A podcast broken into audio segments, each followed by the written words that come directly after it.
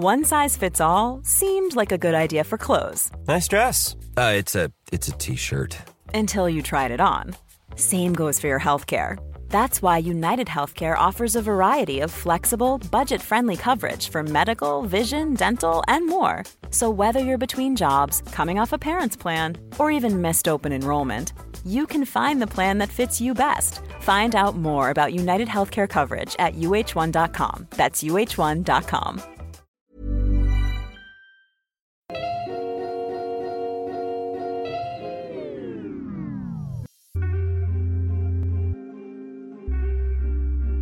Ihr hört Gedankensalat, der ultimative Podcast mit Delal und Erwa. Salam! Welcome back! to a special episode of Gedankensalat. Yes, uh, it's been a long time. We're sorry for that. And this is a special episode because it's gonna be in English. So prepare yourselves for that. And uh, I'm gonna tell you why. Uh, it is about in like international topic, right? Hot Yeah. topic. We're gonna discuss with four different guests this time. Uh, guys, say hello quickly. Hello. Hi. We are all over the world, like from Berlin to Bielefeld to uh, Esma. Where are you located right now? Uh, Sarajevo. Oh yeah, okay. So And we're all too. not. Oh, sorry. I mean, I again completely forgot about you. you can introduce yourselves in a minute. Um, we will just uh quickly like present the topic. I guess we Yes. already mentioned it's gonna be mm, something really important with like globally impacted a lot of like it. It made a huge wave on Instagram two Yes. weeks ago, I think. Right? And I think you all heard about it. So, two weeks ago, Halima Aden posted a story and it was like, oh my god, did you see her story? She quitted her model job. Oh my goodness. Mhm, What's everyone. going on? everyone was talking about it basically my whole, whole friends uh yeah. Our and- friend group. yes all the We- people on instagram and even like big magazines and newspapers were writing about it how she canceled the fashion world and is Yes. quitting modeling. Um and yeah i think uh now it's time to introduce yourselves guys. You can just i mean we'll start with you and then you go around. Um just quickly introduce yourself saying your name your age where you come from. So the people because it's the first time having so many guests on here uh they can get to like get uh how do you say that get to know Idea. your voices i guess yeah okay we're really glad to have you here by the way it's such an honor that you're part of this Thank you so much. and it makes much. us really happy Hi and salam. Seriously, it's an honor to be with you guys. You know, I admire your work a lot. And my name is Armin Bigic.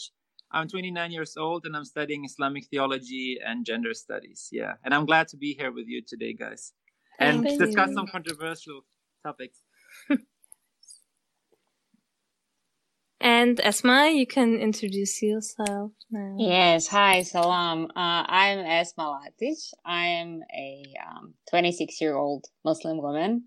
Um, I got my BA and MA in English language and literature and my second MA in human rights and democracy. And um, yeah, I was born in, uh, born in and live in, in Bosnia and Herzegovina in Sarajevo.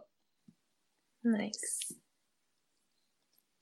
And hi, I'm Beza, and I study um, English philology and political science at the Freie, Freie University in Berlin, and I'm 27 years old. Salam, my name is Senadine. I'm 30 years old and I'm currently doing my master's in statistics in Berlin. And yeah, that's basically it. awesome thank you all for being here taking the time um recording this episode it will be uh great fun and it's a big pleasure for us to have you here I mean, would you like to sum up the topic and why we are meeting now here? And yeah, you can sum up.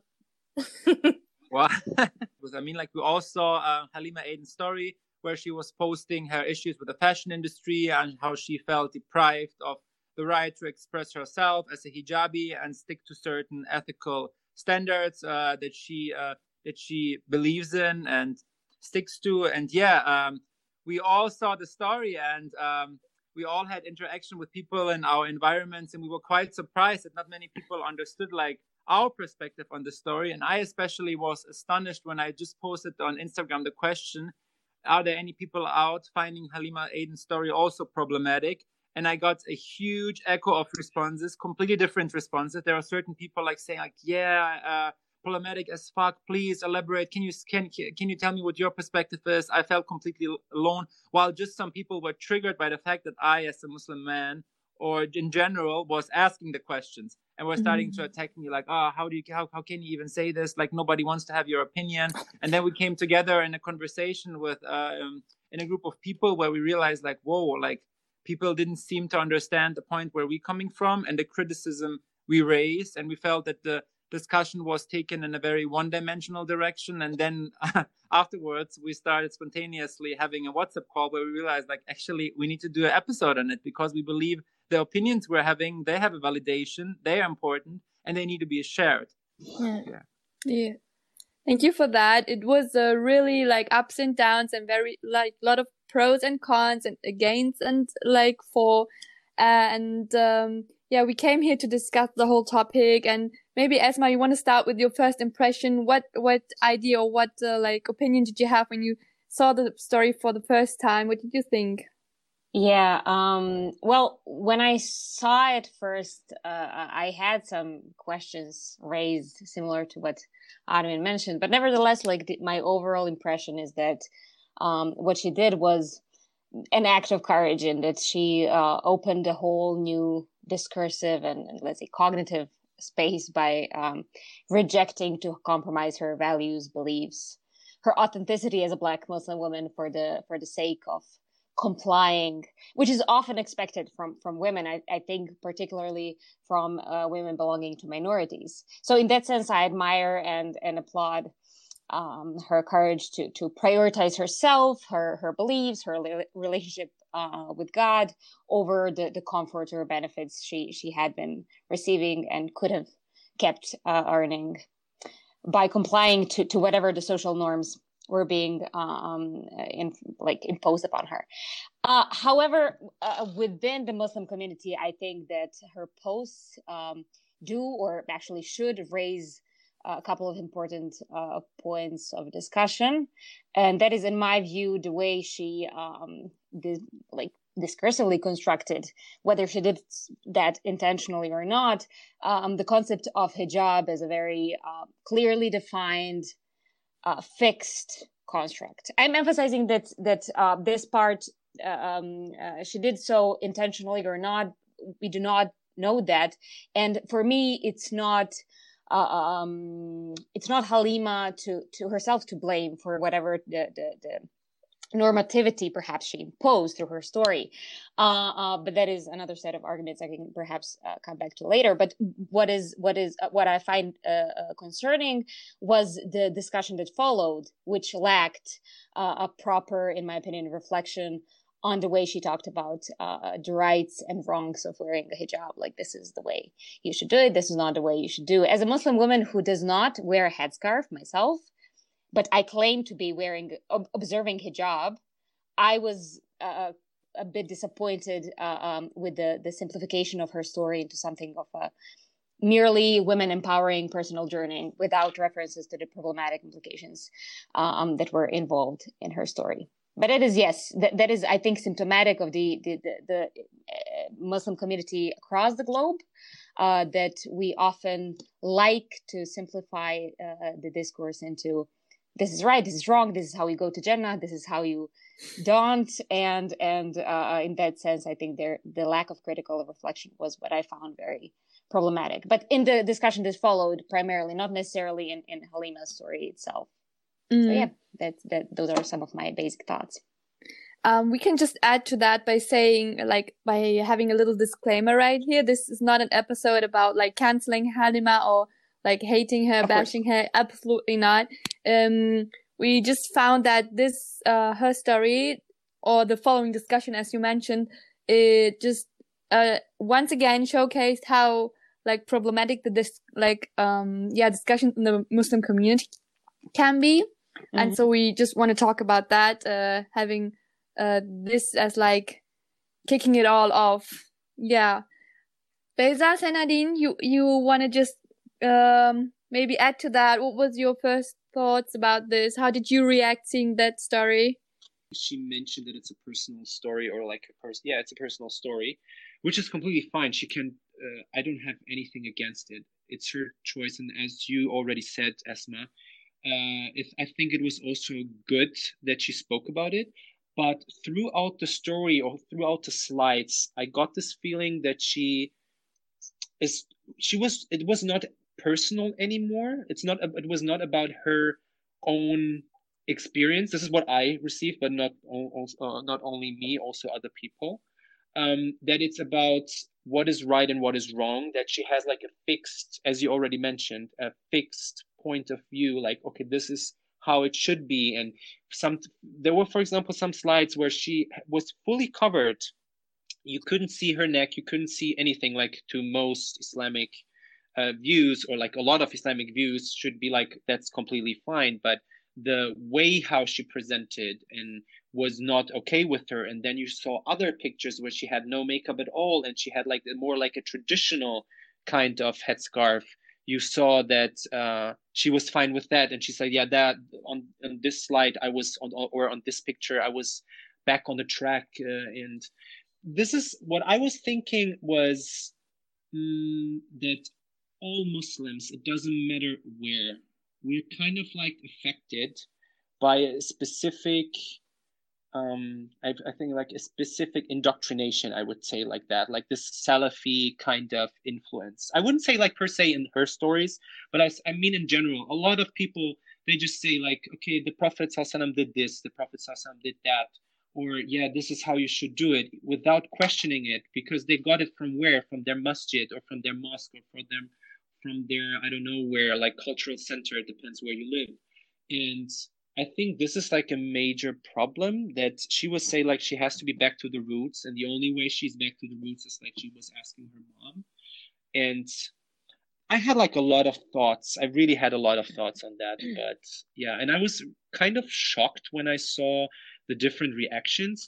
Not, I mean, people had different point of uh, different points of view, which is perfectly fine, but how some people were completely changing their perspective, kind of also attacking other people when they when they see it from a different perspective. And that made that scared me a little bit. So that the people like muslims in general are not open to other opinions which are completely valid according to different islamic uh, laws or points of view. That there's not, ju- not just one that this is the only thing you have to do and this is fine everything else is bad. It's like you have you have a big choice among not just among the different mezhabs or like the different I don't even know how to say that non-Arabic word, but um, schools of law. Schools of law, yeah, in different schools of law. If it's not about that you have like in different schools of law, you have already different perspectives on the same topic, but we Islam doesn't just exist on the schools of law. It has like even different. You have Sunni, you have Shia, you have this kind of so there is not just one thing and plus culture is cu- cultural aspects so it's not that easy and i think of course she couldn't she couldn't know uh, know that um, or maybe she could but it's also not her job but she should have been a little bit more mm-hmm. careful this is my yeah opinion. i mean we'll get to you just Beza abla real quick uh, or not quick take your time oh that's okay i um i kind of picked up some some more informations about what what all of us here think and it's really good. Um and yeah to the point of esma admiring that first courage and saying just like hey i'm quit i'm quitting model modeling since it's not like it doesn't represent my values. I totally respect that. As a woman um i got myself asked for some several model jobs and i all always kind of left them and I didn't want to do them since I couldn't trust them and I couldn't trust them with my modesty. So I totally get that and understand that. Um, my only issue with her statements or in her stories were that the statements weren't really go- going along with the pictures. So there was just a sense of confusion in me. So, um, and as I go through her slides, it's just in the first slide she just show showed a photo shoot of Fenty and she wore a black headscarf and she said that she stated I felt comfortable like this was me. And then in the next picture, kind of, I remember she had a red scarf, which she was also fully covered. And she said, just like, oh, I started compromising. So, and I said, okay, oh, it's the color that she's talking about. And then there were um, different slides where she just had like her head covered with a black turban and you could see her neck. And she said, no. And I said, okay, probably it's the neck. And then, um, you go further and then she has like a beige headscarf and then she says oh this is me so i was just like oh it's not about color again so so what is it exactly so i couldn't even understand her i mean um and the issue as well was that in the beginning she stated it was personal it's a personal niqab journey and uh, hijab journey and she wanted to point that that out. But in the end or when you go um, to the middle of the stories it feels kind of normative normative. Um, it doesn't feel very personal anymore because she amplifies her ideas to the world and she has 1.4 million followers. And i think it should be a little bit more considered how you kind of represent what into um, the media. Thank you beza so we can go on i mean you want to tell us something Leute, nur die Verbindung hat kurz abgebrochen, damit ihr Bescheid ist. Just that you know the connection was interrupted for me for like 30 seconds. Okay, I'm gonna note the time and cut it out. Yeah. Go ahead. Like I would like to add on what Beza and Esma actually and what uh, Sanadin said. These were all really good points and points that I also shared. And I just want to add to the point like that I was confused that so many people kept claiming, okay, this was clearly a personal journey while I absolutely didn't find the language to be personal, if you say like um, this shoot is not for a hijabi, not every shoot is for hijabi, and you're, for example, in a picture where you're fully covered, where you're wearing white clothes, you're making a normative judgment on how hijabi should look like. It's not like yes. this is not uh, a photo shoot for hijabi like me, or this is not how I see hijab. And there was so I was surprised that so many people kept claiming and were so trying to convince me about that this is clearly personal while we all saw the slides she was saying for example not every shoot is for hijabi this also mm-hmm. like um, encloses the idea that she knows how a hijabi should dress or for example like uh, i will never show uh, i will never wear my headscarf in a style to show off a necklace i'm a hijab wearing woman I can wear rings and uh, bracelets, but what should I wear an, a necklace for? I know this classical opinion. It's a very classical opinion we can find in many medieval and early sources where it's stated that there's certain areas where jewelry is worn that they should be covered too. And for example, like you shouldn't see the parts where your earrings are uh, put on, or you shouldn't wear a, a, neck, or if you wear a necklace around your um, neck, you should cover it with a scarf, etc. I understand where those opinions coming from, but they're not any more personal. It's a clear preference in a field where we have a, such a rich tradition on opinion. What I find so disturbing is that Muslims are arguing now, okay, yeah, we're having different norms. We get there is ambiguity of opinion, but we have an Islamic law, which is shocking. Like if you really dig into Islamic law, and I mean, I have studying this topic specifically for almost six, seven years, and I know there is a discourse in, uh, in traditional Islamic law which is so disconnected to our realities. And there's no acknowledgement of the fact that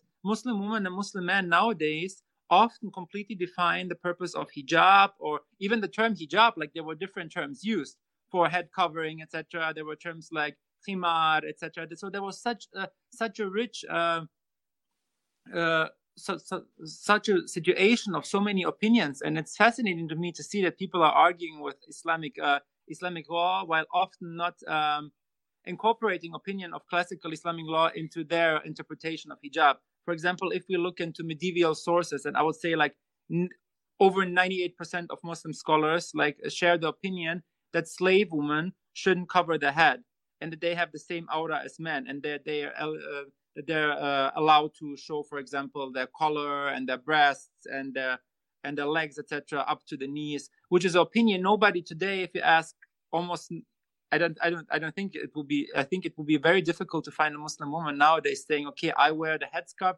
to differentiate myself from slave women and from women of the Jahiliyyah." Like, but that's a classical opinion. Or, for example, if you look into classical sources, you often have the opinion that uh, niqab is a valid option.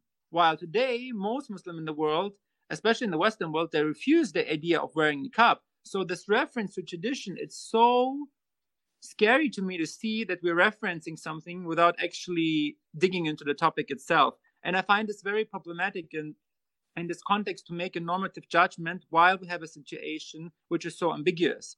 And I believe this also completely counteracts God's plan. If God wanted everything to be so clear, he could have stated it clearer, in my opinion. And there is a certain form of flexibility. And I don't think we're doing us ourselves as Muslims, especially living in the Western Hemisphere, a favor if we're succumbing to the idea of one monolithic entity of Islamic law, which was never existent in history, and completely um, are delusional. And I think this is happening a lot when we are uh, seeing people making very normative judgments and completely refusing any criticism by saying, yeah, but there is still a Islamic law while not knowing about that Islamic law and not knowing about all the trends in Islamic history of thought we're having. I mean, like the, the, the history of Islamic thought isn't just limited by what happened in the pre-modern time. We have also new opinions. We have historical critical approaches. And I find it sad that we're not creating and nurturing a culture as Muslims where we can discuss about things be, be, before directly relating itself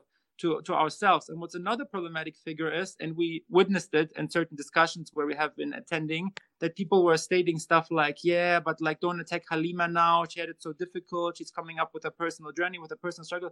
I get it. And I find it great. And we need to have modeling contracts for women who say, okay, I want to stick to certain ethical standards. I don't want to show, uh, I don't want to wear tight uh, clothes around the breast area. I don't want to show my neck completely legit we already have in the fashion industry. I know friends, for example, who are in the fashion industry and say they don't want to do bikini shoes, they don't want to wear mini skirts, and it's already in their contracts. That's a super important discussion to have because it adds to the autonomy of uh, uh, bodily autonomy of Muslim women. But still, the issue is you're a public figure, and I can't treat you like an I don't know activist who has one or two thousand followers and is already now having an emotional outburst, and you say, okay, like she's going through depression, she's processing trauma.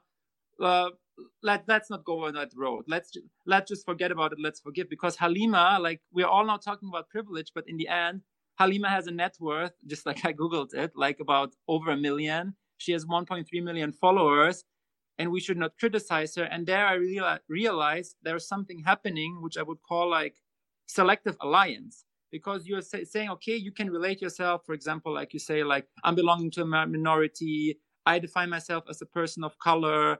I grew up uh, in, in, in, lower societal classes, etc. So I can identify myself with her, but that identification shouldn't um, shouldn't obfuscate your idea of when a language is applied, which is maybe not right. Because, for example, there are Muslim women who completely like cut with a certain traditional lifestyle and now saying like, oh, hijab, it's oppression, all those norms are oppression there in public and they're having also traumatic situations, but we're not showing that kind of understanding. We're bashing those figures, those, those called in Germany Islam Kritikerinnen, like Necla Kelek, Seyran Ateş, etc. Everyone is so critical of them, and it's okay to be critical of them, but then be critical of everyone else, because I consider it especially a Quranic imperative to be just. And when you're just, you need to identify injustice wherever it's happening. And when you're a social figure and a social, huge social player, and exposing your uh, and, and putting your opinion into the public, then you're also exposed to criticism. I'm sorry, like you need to deal with it. And considering the fact that people are like in discussion, we were, for example, attending Erwa, you were criticized for like saying um, saying certain expressions and criticizing the way she was formulating her criticism, not maybe in the most perfect language, but like I saw a shift. Like what happened, like the, there was directly people jumped because the identification with Halima's uh, side of the story, they jumped to defending her by saying like, well, we shouldn't criticize her trauma, etc. But what about your trauma you're voicing in the room? So there's happening something in this discourse of privilege and justice, etc., where, where actually huge societal player with huge influence are completely, completely cut off from any criticism while people like who are normal and don't have this privilege are super criticized. So there's a lot of paradoxy going on, and to dismantle that is very, very nerve wracking and time consuming. But I'm glad to be, have the chance to do it with you guys because the conversations we had in the last weeks they were so enriching for me personally because we saw like how complex the whole situation is. And look at us, we already have so many conversations in advance of this conversation, and we still come uh, come across with new arguments. Yes, it's wonderful to see. You want to say? I can imagine why people don't criticize her. It's because, like, to be honest, my first impression was like, wow, she's so strong. I can imagine that uh, the fashion industry is really toxic and she shares her journey and she's sharing her faults and like she criticized the fashion industry. But then i saw the next slides where she's talking about the hijab and no not like this and yes this is the right hijab and um, I think many people don't criticize her because they were like, no, the fashion industry is so toxic and she speaks about it. We can be like grateful that she's talking about it and sharing this journey. You know what I mean? Mm, uh, yes, I can, I can completely mm. agree because she is a big role model for yeah. a lot of young women, especially like hijab wearing or black women um, and she had a really good and positive influence, I think, on their self, like image and self worth and, um, stuff like that. And I always have admired her for her boldness and even speaking about this was yeah. really brave, I think. Um, Same, yeah. and, uh, then I just, the deeper I got into that story of her, um, I felt a bit excluded. And that was my, my main issue with that because of the way I'm wearing hijab which is for me personally completely right and I feel like uh, comfortable with it and I think it's like religiously justifiable. And then she pointed out this isn't this is good, this is not good and um the first day I couldn't really put like put my finger on it what what it was that didn't sit right with me. But then after talking to Armin I was like, yes, you're right. It's it's so exclusive and I felt alienated by the um by the way she was like talking so directly because it was like really like a black and white and this is it and this is not this is not it um and me mm-hmm. like already having experienced like discrimination in my own community or like not discrimination but um um because of the way I wear hijab it it's all all like often looked down like they often look down on me and criticize criticize me for the way I'm wearing it uh, like even publicly and in front of other people. And that's not how the way you do it, but it's fine. I can deal with it. But I already experienced that kind of, um, situation. And then on top of that, like a public figure was such an impact on like the media and like the public people. Uh, she states stuff like that. It really felt me like make me make me feel uncomfortable in my own skin. Um, and uh, just like reflected the whole like toxic structures in like the Muslim community, like even here in my hometown, which we have. Um, and yeah, and as you can see, we, we are really touching on really like a lot of subjects here, different topics, um, were mentioned already. And after like you, for the listeners now, um, everybody got an idea where we're coming from, what our ideas and like what we think. Um, I would just open up the whole discussion and encourage you guys to just start talking with each other and then uh, yeah like tell us what you think what's like other concerns you have. And i think esma did you just raise your hand? Uh, yeah essentially when you yeah. said that um, you felt alienated um, by, by reading her stories and then somebody usually the argument would go like well Erwa, that's your issue um, we know what the Islamic principle says. Uh, we know what hijab looks like. Honey, you're a deviation and um, deal with it in your own four, within the four walls. It's not like somebody has to think about your emotions. Mm, and on that note, um, I believe there's a, a, general assumption that Muslim women uh, who decide to wear the headscarf in an unconventional manner or decide not to wear one at all are somehow of deficient, um, weak faith. Well, for some, it might be that sort of struggle, which we all have naturally for, for different ordinances. Uh, there are simply Muslim women who consciously choose different interpretations, um, applications of the concept of hijab, including the one where the headscarf itself is excluded. Um, these choices for, for some women, including myself, are theologically based and are not a sign of us being somehow less devoted to Islam or having a weak connection to Allah, nor is it a symptom of apologetic conformity um, to some Western uh, values, um, a sign of, of surrendering under uh, such um, social pressures, etc., etc. Um, so, for some of us, or perhaps even many of us, it's a conscious choice aligned with the principle of hijab and uh, made in peace with and um, in the name of Allah. Now, put aside the ethical principle of Islam, which should be like to actually be very considerate about anyone's feelings, regardless of how mm-hmm. deviant they are from the norm. Uh, but in this case, we're not talking about a devi- deviation at all.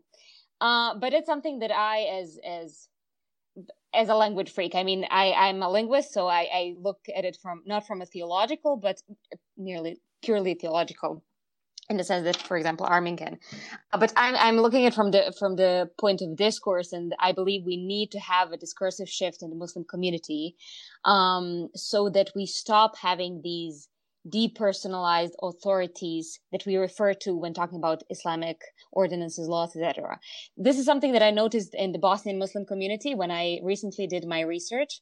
I um, conducted a critical analysis of the discourse about Muslim women in our community, and I re- realized that one of the most, uh, uh, one of the recurring patterns uh, uh was that, uh, like arguments related to uh, um, uh, something being an Islamic ordinance, when people wanted to say that something is how it should be uh, in Islam, they usually referred uh, to these depersonalized, impersonal authorities of quote unquote, this is what Islam says, like Islam as, as a fixed uh, entity. Uh, um, this is what they say, they being theologians, so I did not find a single instance in all of the discourses I analyzed of people saying, well, this is what this and this specific um, uh, authority, theologian, etc., etc., says. This is what this uh, school of thought says. But it's this is what Islam says. There were even constructs such as true Islam, meaning that uh, usually in opposition to to some new uh, uh, uh, like ideas and theories, saying like, well, but that's not true Islam, etc., etc. So I realized that this is a very dangerous uh, uh, um, phenomenon in our community that people are not being. I wouldn't say that authorities are not being held accountable, but that's also an issue. But the fact that we are not aware of the inclusivity and plurality of the theological corpus of Islam is, I think, a very dangerous thing because that is what is makes creates a very strong obstacle for our progress toward becoming a more uh, inclusive and egalitarian and just must become. I mean, it's a must. We have some principles that have to be overarching uh, um, imperatives that are to follow, uh, um, and in order to, to, to achieve that, we need to be aware of the of the plurality of the thoughts. So period. That's that's uh, i want to stress this sentence out. It's so important what you just said. Yes. Yes. As, as a linguist i would say just in case somebody wants to add something smarter so.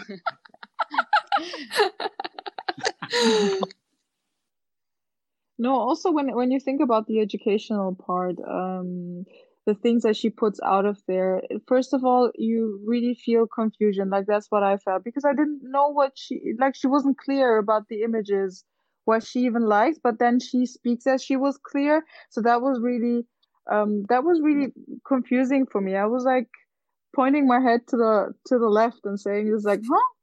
What is she what does she mm. mean by that? And probably and and if you consider also the people that are following her uh, young people, young Muslim women that wear or wear not hijab, doesn't matter. They probably also felt confusion or um, they also might f- felt discouraged of pursuing a modeling career even.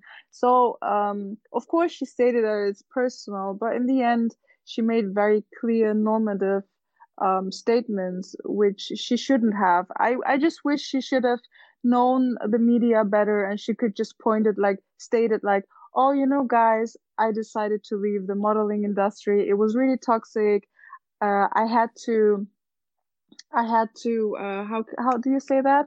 Um, the thing when you, when you bend your kind of your own rules Compromise? where you have to, yeah, sorry. Yeah, that didn't come to mind.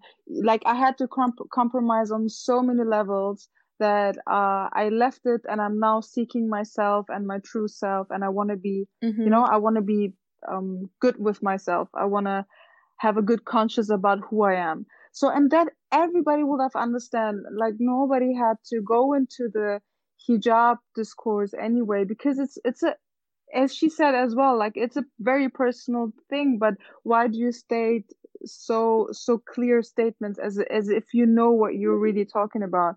And, um, when you also go into history and look at hijab and how women wore it with a lot of like internationally even even in england people wore hijab you know in christianity there is also a type of hijab they wear. And if you look at it it was also always um the culture formed it it was a very fluid thing it changed over time. So there was actually not a clear picture of how a hijab should look and it was just a little bit out of the point when she was just saying that oh it should look like that and it, that that's that's that's literally the only Yeah. problem not her living the modeling or not not her doing what she's doing in her life Yes, so Nadine. So yeah, my question is just like, um, where does this come from? I mean, uh, she's not. She didn't study Islamic theology. She is a model. I don't know if she's still modeling or did she just quit for part time. I don't. I didn't figure out that. But anyways, even if she decides to go ahead, I mean, it's her job. It's her passion. She likes it. But um, if it's my passion, if it's my job, if it's my duty or whatever kind of profession this person has, in her case, it's modeling, don't expect to deepen your faith in this job. I mean, it's a job. I also don't expect in my job to get like, uh, to, to get closer to Allah in my daily life. I mean, you, this is like something personal. Don't expect it from your job. It depends, of course, on the job, but it's modeling and it's completely fine, you know? That's one thing. But my question is, where does this opinion of hers come from? Where does I mean, obviously she got it like maybe from her parents, from her household, or her from from the masjid she went to. So from somewhere, this point of view like this has to be like this, and this has doesn't have to be like that. It's not allowed to be like that. This normative kind of thinking has to come from somewhere. And this reminds me of one of my close friends who studied or who was trying to study Islam Islamic theology in four different countries in four different institutes. And he said all of them, they were like more classical or like classical or traditional institutes. I think that's the, the word um, you told me once. This is the term for that. Um, all of these institutes claimed to have the right Islam and claimed to have, or claimed, still claim to have like, this is Islam how it should be. All the others are not good. They're or, like, deficient. uh, I don't know. Exactly, all of them, and they were like completely different institutes, like on diff- on two different, no, on three different continents. So I think this is the main issue. If you go to a masjid, or if you go to a, a a um yeah in any mosque or cultural center for example here in germany you have more cultural centers than like proper mosques like in more like in muslim or uh, muslim countries they have like this already formed opinion and if you don't if you don't obey this opinion you're lost kind of or you're going kind of like excluded same thing it's for your hijab as well you know so when you say like people judge you if you don't wear like on a certain way or whatever so I think this is the point of my problem. Why, where does this come from? Why? When? When did that happen? Because if you read like history, like this, the Muslim history, it was so open. There were a lot. I think a billion times more open-minded than the people nowadays. So they were completely open-minded in terms of like sex or um, I don't know. I don't know what like poems. Po- the poesy was the, the, uh, the like there were clothing, so clothing, clothing. well. Um, I don't know nationalism that didn't kind of exist back then. So like a lot of other facts or a lot of other st- the people were more open minded. And so when did this change happen and why did it happen? Who who or like yeah who did that?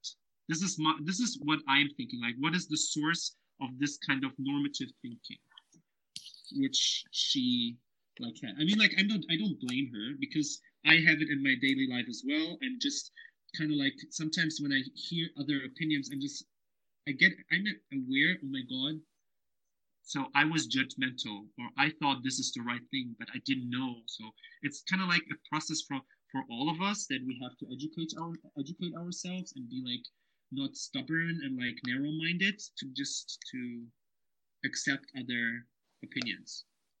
You raised so many questions. I don't know where to start to respond to you, Sanadin. Like, uh, first of all, I share your observe, like your first observation with the issues we have in the Muslim community, with uh, the lack of acknowledgement of ambiguity, the lack of openness in certain fields of discussion. I completely agree with it.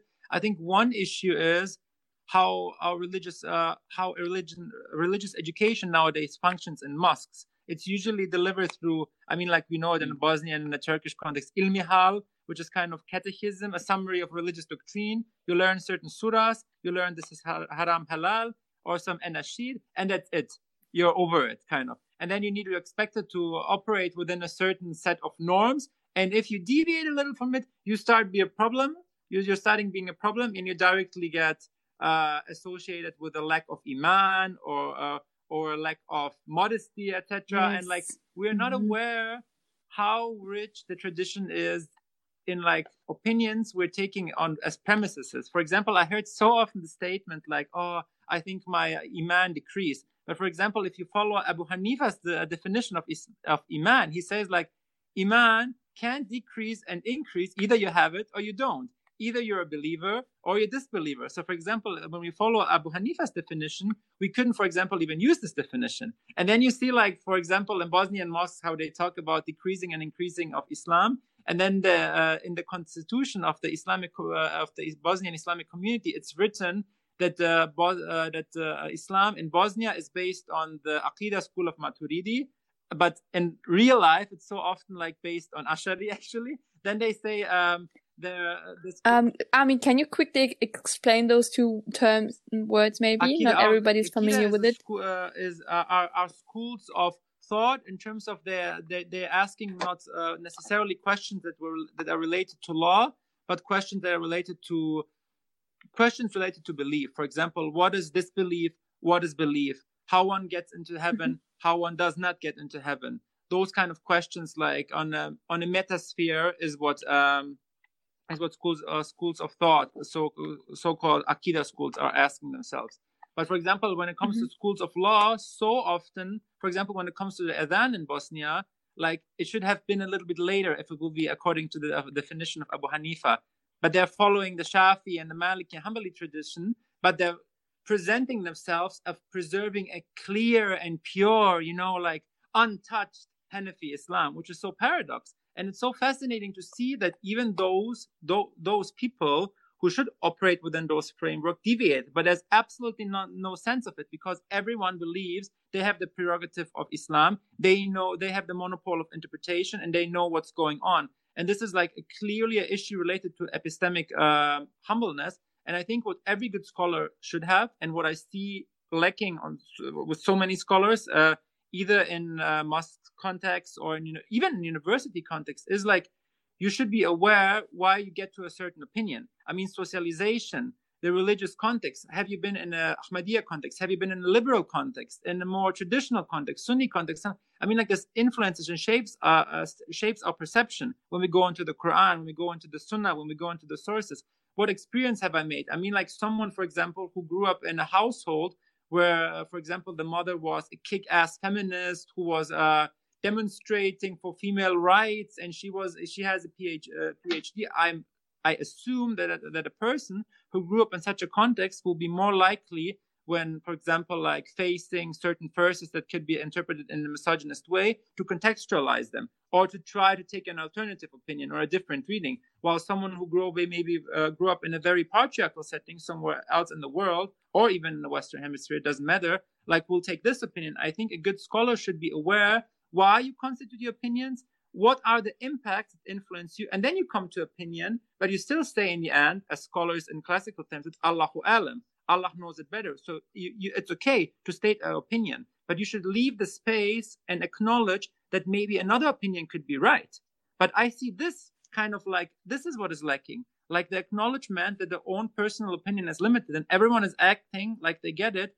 And it's super problematic for Muslim women. And what I generally noticed, like we have talked actually, I think yesterday we talked about that, Erwa. I asked the question, like, have because often I get this um, argument like, "Hey, don't intervene in those discussions." Muslim women already have them among themselves, and I and and stating like, "Okay, we already have this discourse on women shouldn't discriminate women," but actually, with almost all the women I talked, and including you, Erwa, they said like we don't have this discourses, and there's even among women who wear hijab or don't wear hijab this opinion like you're dressed wrong, you're dressed right, and why I people ask me like, okay, why is it so important for you?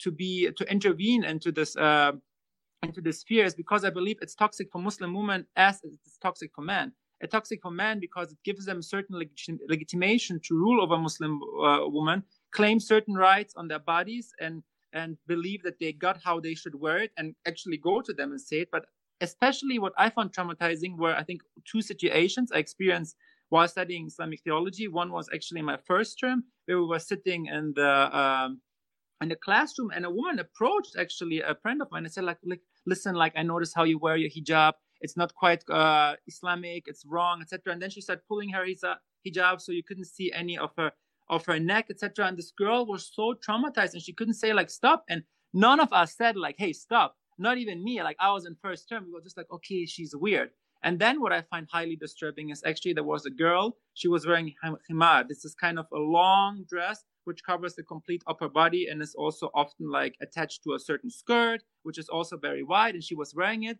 And then she came to university into the Arabic class wearing jeans, a blazer, a long blouse, and a headscarf. And the tutor actually was shocked because she was wearing the kind of himar style and she thought like, okay, we're bonding based on our clothes. And she went actually to guys in the course and said like, okay, guys, do you know what's happening with her? Is she maybe falling in love? Is she maybe uh, attached to a guy too much and does that for the guy. Oh and then this girl found out that her tutor was talking behind her back. This was super dis- traumatizing and distressing with her.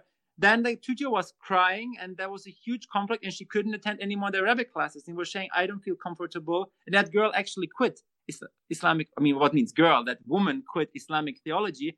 And these were things I was witnessing. So I believe like as, uh, if oh. we understand Islam holistically, we can divide this. Okay, this is just something that will be discussed among women. This is something that will be just discussed uh, among men because there's a, uh, there, there, are Quranic verses that talk about women and men, like uh, in terms of polarity, polar, polarity, like day and night.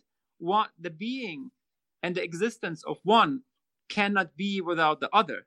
And you know, so like these topics are related in a certain way, and we can't just completely like believe like that and this is, this is a very modern phenomenon believe these are topics for men and these are topics for women because especially it's it's interesting to see that muslim women very often say like okay muslim men shouldn't shouldn't have a talk say in this uh, topics while the norms for example that were made for muslim women and for example like decisions like can a woman be a prophet? Can a woman not be a prophet? How should hijab be worn? These were majorly made by men. So it's paradox to me to say like you're completely disconnecting yourself from any male perspective while while the opinions you are incorporating in your daily religious religious lives were mainly made by men, mainly made by men, and it's so it's so paradox on so many levels. But I believe it's um, I think um, with time there will happen a lot of change, and especially in the Western Hemisphere where we have certain freedoms to discuss topics without having an institution that will shut us down or a dictatorship that will completely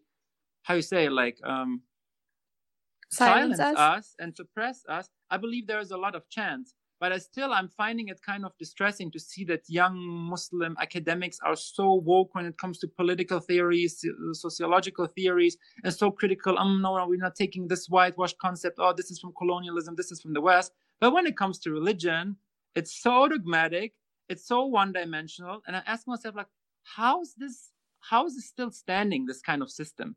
And I mean, like, there are so many explanations for it, but maybe this is a topic for another episode. I think this is more of an observation, but we see there's a lot of work to do. And I believe it takes, it's, it's not just for theologians. It's, we need sociologists, we need pedagogues, we need, uh, we need, we need people from so many disciplines to uh, shed different perspectives on Islam and Islamic practice. And I'm so happy that kind of you guys, that guys like you exist who are so open-minded, etc. And I found the conversations in the last week so refreshing.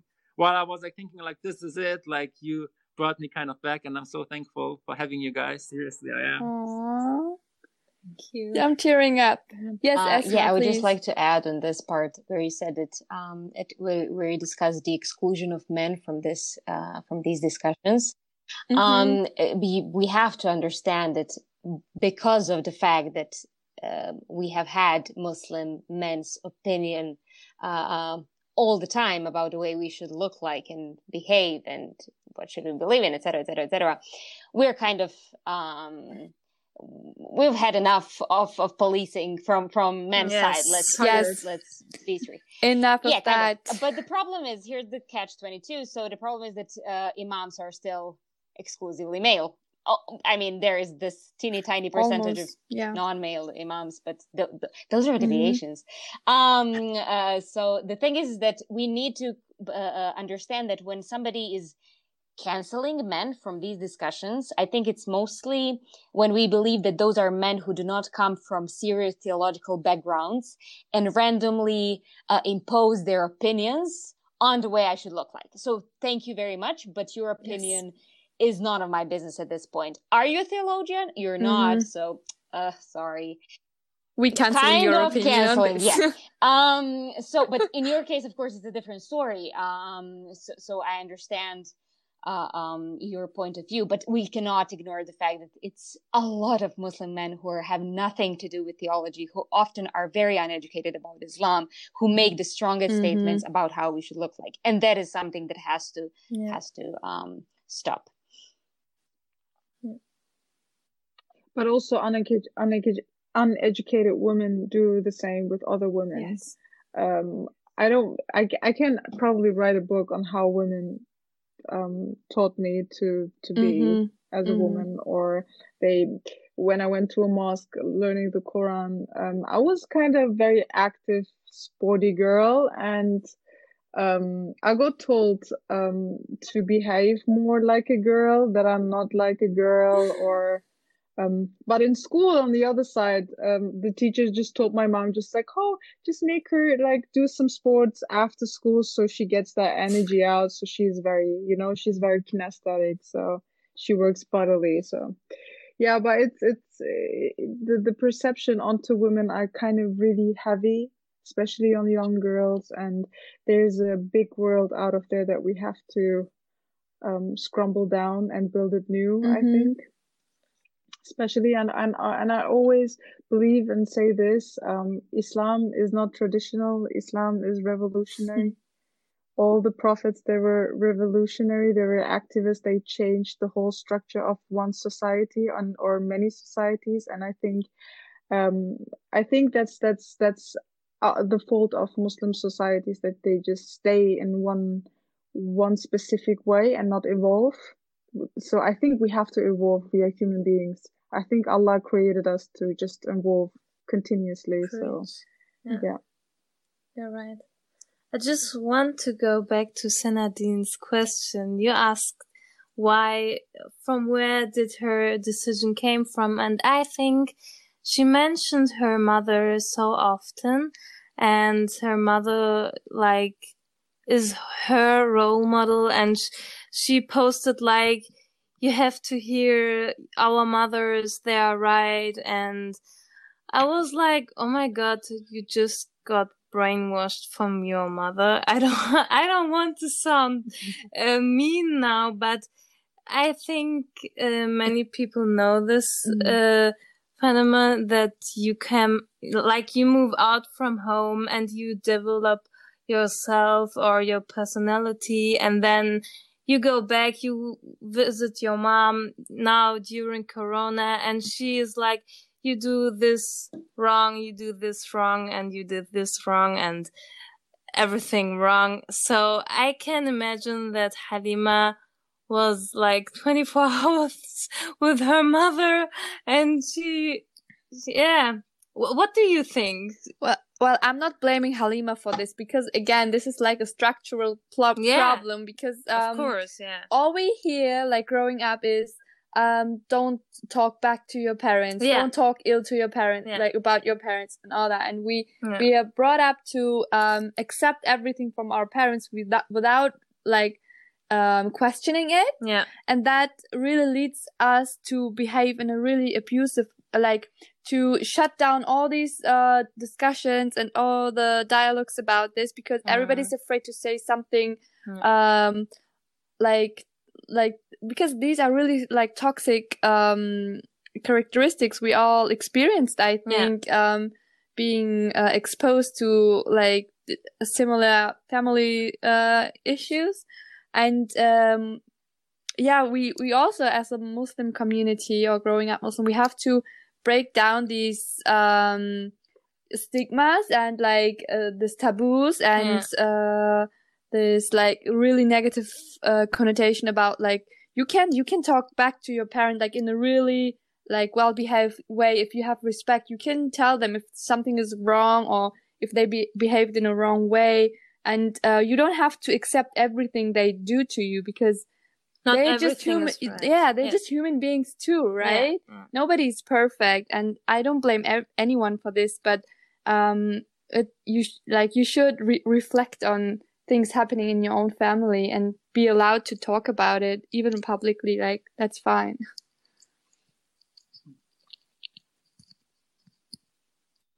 Yeah, I mean, I'm I mean, I'm not demonizing her mom. No, absolutely not. No, none of us. I'm sure her not. mom had I mean, she's the best. also doing yeah. the best. Yes. She's doing the best. Yes. She had the best Yes. intentions, Yes. and which is completely fine. But as you already mentioned, like as you said, this is completely right. You're completely. I'm completely with you. Um, it depends. The back depends on Mhm, the background. I mean, she grew up somewhere, Wisconsin, Minnesota. U.S. on- In the village. Somali Minnesota. community. Okay. Mm-hmm. She also is In the Miss- Somali community, Miss- so she also is Miss Minnesota, I think. Oh, She won wow. that prize, yeah. Ah, okay. Oh, Okay, okay. wow, cool. Um, congrats. so, um, Halima, if you ever listen to Um, this, congrats. yeah, if you're ever listening to this, like, um, yeah, just follow it. Don't be angry. I'm not And we love you. It's okay. We don't. We all love we you, love really, we do, yeah, but we- we, we still have you, to criticize just you, like- girl. Yeah, we do, we do. exactly, exactly. It's about this is exactly the the fact. Criticism doesn't mean that we are canceling someone, definitely. Yes. you are like completely bad person. It's just everyone is a human being. We have good parts, we have bad parts. We do a lot of things right, but we also do a lot of things wrong. And same thing counts for her mom. She had like the best intention, and she did that how she grew up with her the best the knowledge she had from I don't know where. And when I think, for example, in case of my parents, I mean, my parents had to flee a war. They saw tr- traumatizing things. Of course, I have to question some things how they uh, try to educate me and my siblings.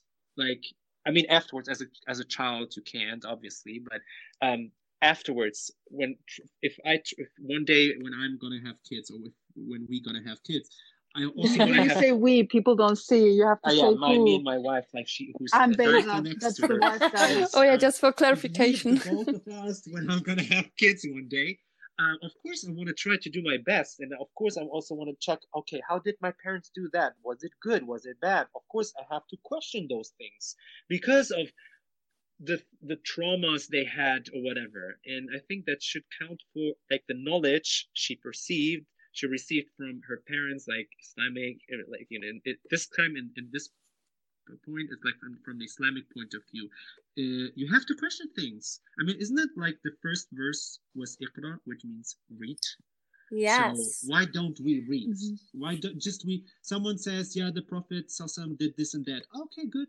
Then now I'm gonna preach it without even questioning if it's right or not. So I think that's the that's the, the, the biggest problem especially Mm. for the different styles of hijab i mean the people the, the, the women in bosnia wear the hijab completely differently than the somali women or the women in malaysia or the women i don't know where you know so without knowing that you just give some random answers you know And did you see her DMs? Like she shared a little bit um how she's criticizing her manager or something like this and she was like why did you didn't you remember me to call my mother or why did you like I, I didn't pray on time and she's bashing her manager and I I would like if I would uh, be a white manager in the fashion industry. I would be afraid to call another hijabi girl now because I have now a bad experience.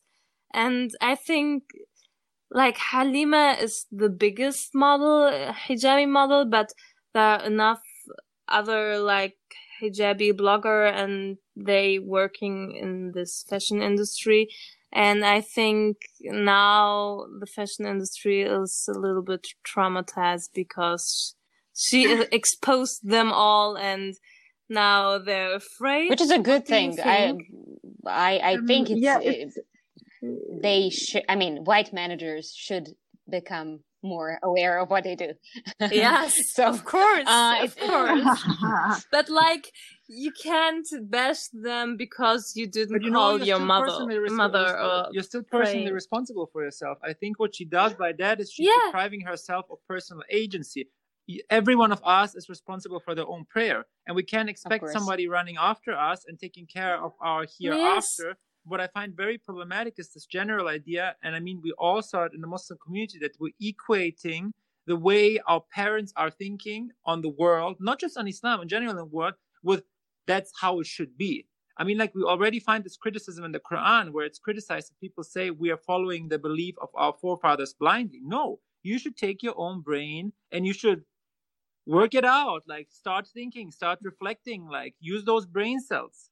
Girl, boy, like Mm, yes. seriously. And that's and that, that's very problematic. And I think You what we enough. have in Muslim Everyone has enough is something like that parents try to give their kids a good uh, not just a bad conscience, they try to oppress their kids and and um, send them in a clear direction by saying like i will for example not forgive you this on the day of judgment if you don't this you don't you, you- you don't you don't have my approval etc which is so It's problematic guilt And, like, had tripping Yeah. example, at in its in our class finest. on uh, islamic pedagogy our teacher was telling us a story where uh, where where a son wanted to pers- uh, where where a kid wanted to pursue a certain career and go to this because his father was saying to him if you start uh, doing this and if you take this job opportunity we will see each other in the next world and that kid completely succumbed to this idea of the father by believing i need to obey to my parents. And that's theologically so so problematic. And i see it so often in the muslim community. And i believe that halima it's it's it's, it's, something Yes. which is already part of our communities. And i don't believe she was doing anything abnormal and anything unusual. Mhm. it's just the, a reminder on us how we easily get manipulated by um, subjectivities of our parents and we equate them with the right path and i think that's something like there comes theological reflection into it. And i think imam uh, like what we have in general in the whole muslim education system our imams and scholars aren't telling us use your own brain cells start forming your opinions start being brave go into the text. No like still like you should you, know and that's we don't even have mostly like in many muslim families and and, and start, starting from my wider family in my closer family i have it but going to visit uh, like more uh, more far related relatives. Like when i was speaking up it was a no go it was like who are you as a younger to say an opinion? Even as somebody like who studied islamic Mm. theology i wasn't expected to speak on certain issues. It was like you can have 100 degrees of islamic theology. You're not about to disagree with me. Like what for example i said to me i don't want to hear your opinion. Wow. and that's this issue we are having. And I,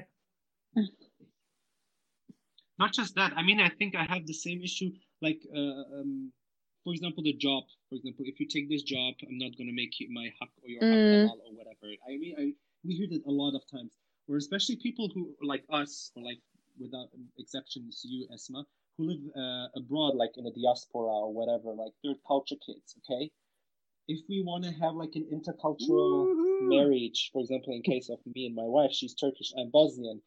Oh my God, I experienced so much hatred or like not like within our family. Even from the imam, right? What? The imam, can you imagine? I went to the Bosnian mosque. Okay, can you imagine? And typical Bosnian, who who are you? And then from whom are you? Yeah, yeah, because you're defined you? over like, the yeah, almost From whom are you? Okay, yeah, you are defined only defined by your relatives or like your ancestors or whatever. Anyways, so blah blah. We we we talked, and then uh, yeah, are you married? What is your job? He wanted to check on me, like typical CIA kind of stuff. so, um, uh, so like typical mosque businesses. No, I'm just kidding. Um, and then I said like, yeah, I'm about to be. That was be- right before my uh, my wedding, and I don't know. Then at the pop the topic came up that my, my my wife is not Bosnian, and then he started like, no, don't do that. We are so completely different, and the culture, and oh, there's so many of them, and they're not. They're just a few of us, and blah blah. And I was like, we're not that different. I mean, we got the religion from the Turks, basically. So how can we be that different? And then I started like, this is not an Islamic point of view you have. I mean, this is contradicts the like we are all human beings. It's how nationalism. You, nationalism. Like, how can it be? Wow. How can you preach that right now? And then he's like, yeah, I know, but, and then he ba ba ba ba ba and continued. Wow. And then since then, I've never spoken to this person again. Never. I actually I planned to do the wedding in there uh, because my family, most of my family doesn't live in Germany. Most of uh, the family of my wife's is in Germany, so I wanted to have like um, for me it was important so that my family during the wedding process they understand.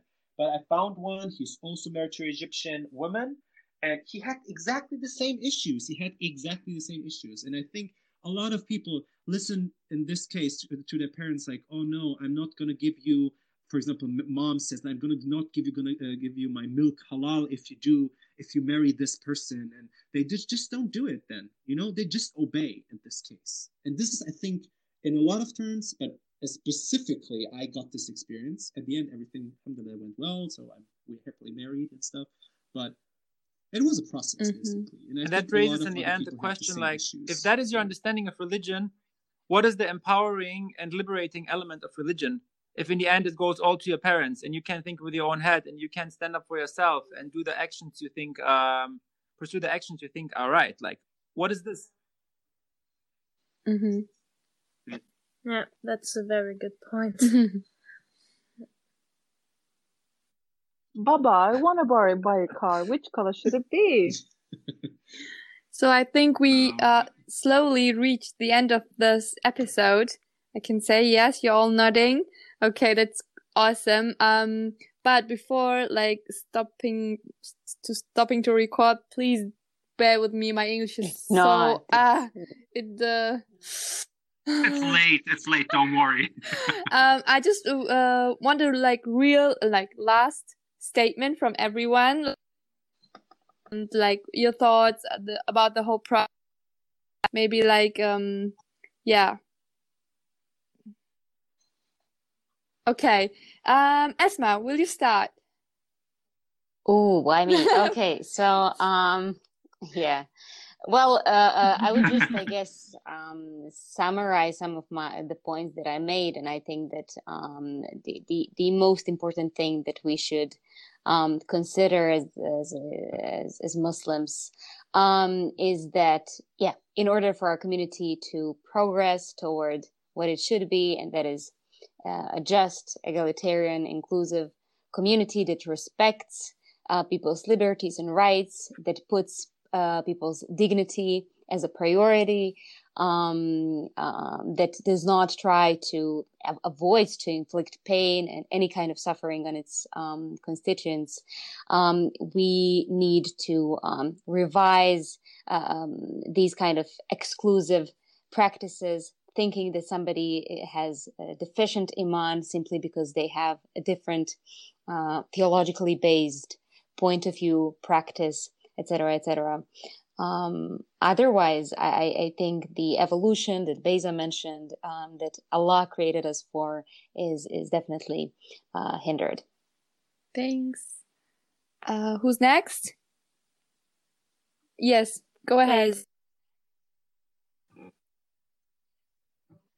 Um, I just want to add that um, for the listeners, if you ever doubt on something that you have asked and got an answer for, and your heart says like, "I don't like this answer," or you don't know where it's coming from, literally just do your, your yourself a good research, and then if you if your heart kind of applies to that and says like, "Oh yeah, this is for me," then do it. Be crystal clear on the things that you want to do, and if you're not, then just leave it and maybe leave it for three or four more years when you when you have a little bit more experience and then then you can go back to that question and ask it again and maybe then you find an answer. I think this is the best way to find the right way for yourself and also thanks it's some really good advice. Yes i mean please. Definitely i would like to add on what esma and beza have said like be open to reflect because like we're all human beings and we have the right also to doubt. And i think it's important to give ourselves the space. And i know uh, from studying islamic theology like most of our uh, most of my friends who have also studied uh, studied theology there is a period when you're confronted with so many opinions and you're thinking yourself like why do i have now 10 opinions on the subjects? What is wrong? Like every time a new opinion every time a new opinion i can't anymore. And i believe like the first time you start like deconstructing your understanding of religion, it can be a very confusing time. But to end it with the words of a professor who said, like, the first sip out of the glass of science might lead to a confusion of uh, in, in terms of religion, but on the ground of that glass lies the reality of God.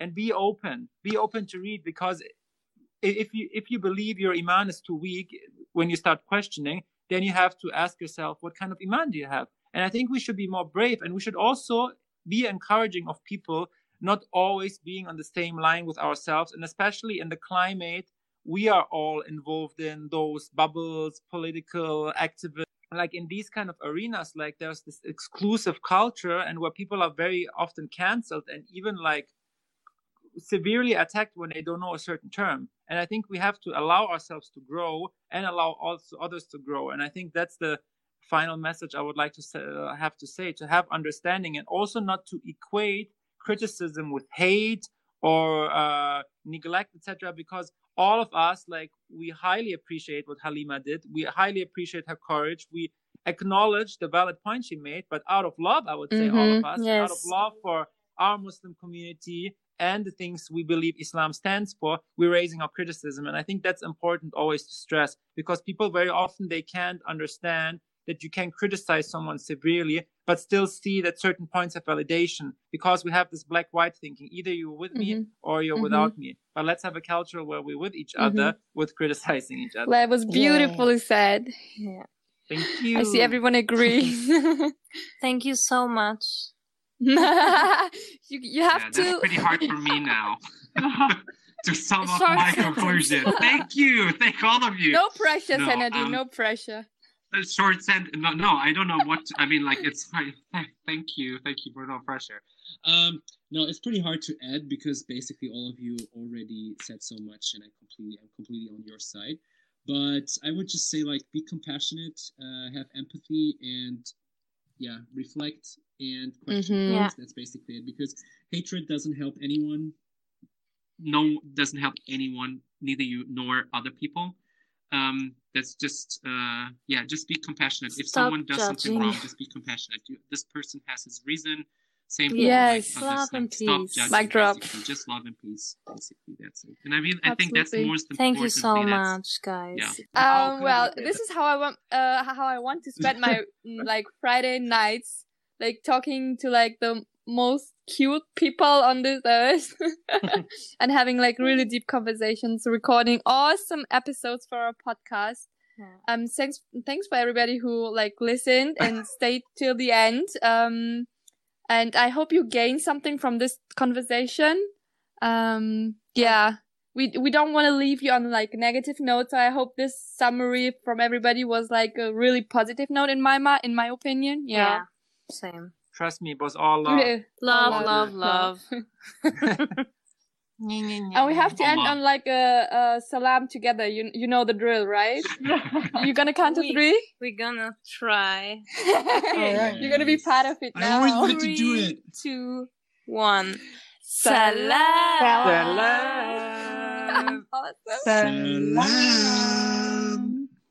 So, jetzt sind wir am Ende der Folge angelangt und bevor ihr wegklickt, eine letzte Erinnerung. Wir sind jetzt auch auf Steady. Ich buchstabiere einmal S-T-E-A-D-Y. Da sucht ihr einfach gedankensalat.podcast und äh, seid dann auf unserer Seite. Wir würden uns sehr freuen, wenn ihr einmal vorbeischaut.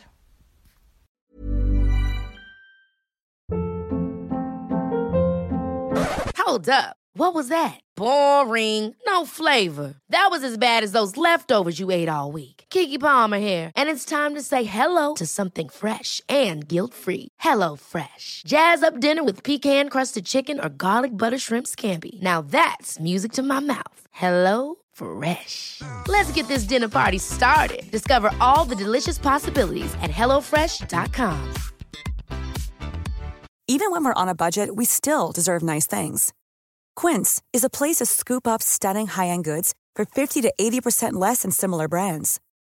They have buttery soft cashmere sweaters starting at $50, luxurious Italian leather bags, and so much more. Plus, Quince only works with factories that use safe, ethical, and responsible manufacturing. Get the high-end goods you'll love without the high price tag with Quince. Go to quince.com/style for free shipping and 365-day returns.